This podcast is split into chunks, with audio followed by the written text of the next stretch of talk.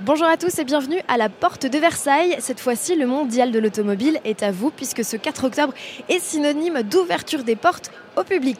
Autoplus, fidèle au poste, est toujours dans les allées du salon et aujourd'hui nous avons choisi de vous faire découvrir quelques SUV. Citons le Seat Tarraco, le Toyota RAV4, l'Audi e-tron ou encore le Suzuki Jimny.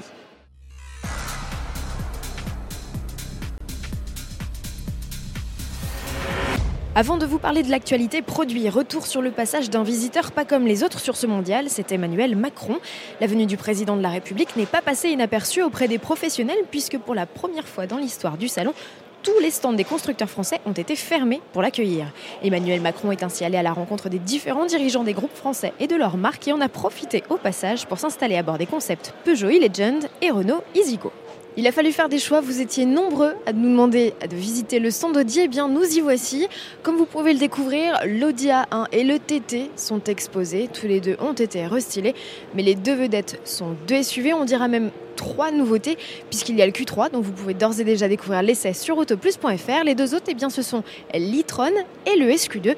Voici tout de suite plus de détails sur ces deux modèles. Le e-tron, dont le nom fait débat sur les réseaux sociaux, est le premier modèle 100% électrique d'Audi, reconnaissable à sa calandre spécifique et cette trappe où se cache la prise. Il reçoit également des caméras de recul à 360 degrés, pas du tout.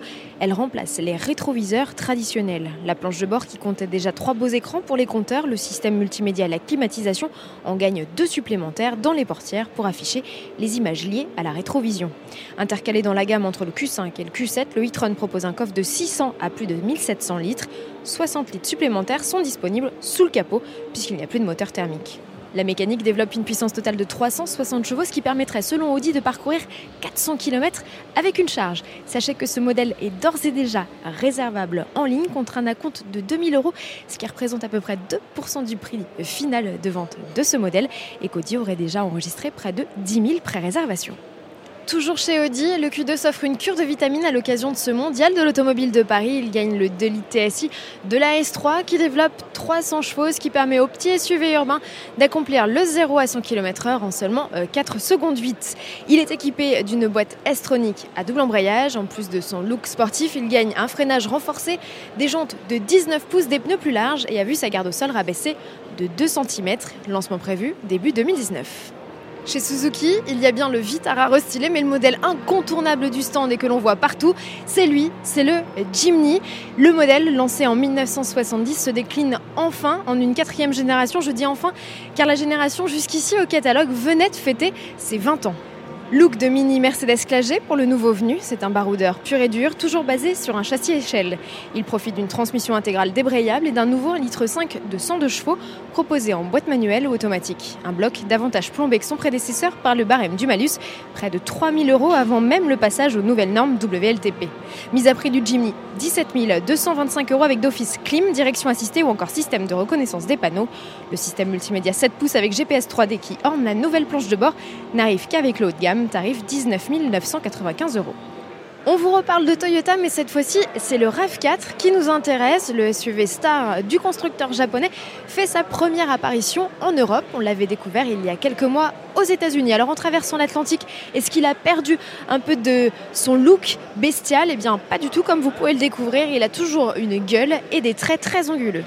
Dans l'habitacle, que de changements aussi avec l'arrivée d'un écran tactile XXL au centre de la planche de bord. Le rétro central offre la possibilité d'afficher la vue des caméras extérieures pour élargir son champ de vision. Enfin, une flopée d'aide à la conduite débarque. Dans sa transformation, cette cinquième génération a grandi de 3 cm. L'empattement augmente aussi, l'habitabilité et le volume de coffre progressent. Et sous le capot, ni essence ni diesel, Toyota ne mise plus que sur de l'hybride qui représente 66% de ses ventes sur le vieux continent. Le SUV développe une puissance cumulée de 218 chevaux pour une version de roue motrice et 222 chevaux pour les modèles 4x4.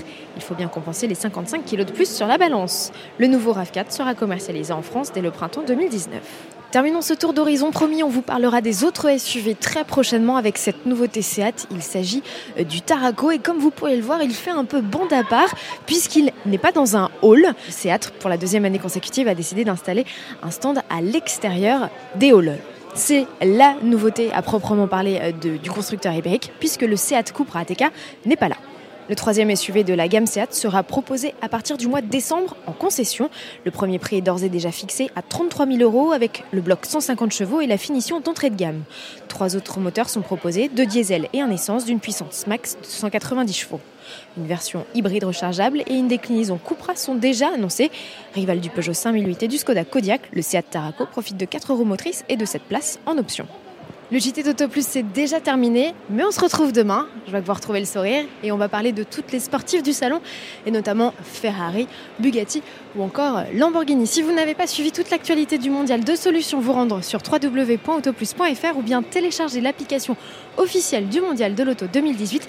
Et pour info, en ce moment, on vous fait gagner des places. Alors à vous de jouer et à demain.